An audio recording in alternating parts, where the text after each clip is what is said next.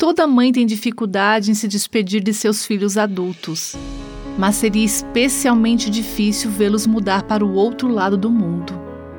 Isso é o que uma amiga minha experimentou quando sua filha, seu genro e seus dois netos foram para o Camboja como missionários. Pouco antes deles irem embora, perguntei à minha amiga: Não é difícil para você?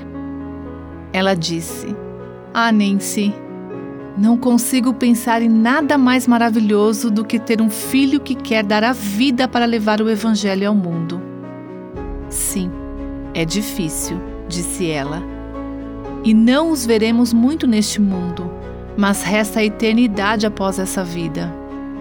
Acho que a maioria das mães adoraria ter seus filhos e netos por perto, mas uma mãe sábia quer algo a mais para seus filhos saber que eles estão seguindo o plano de Deus.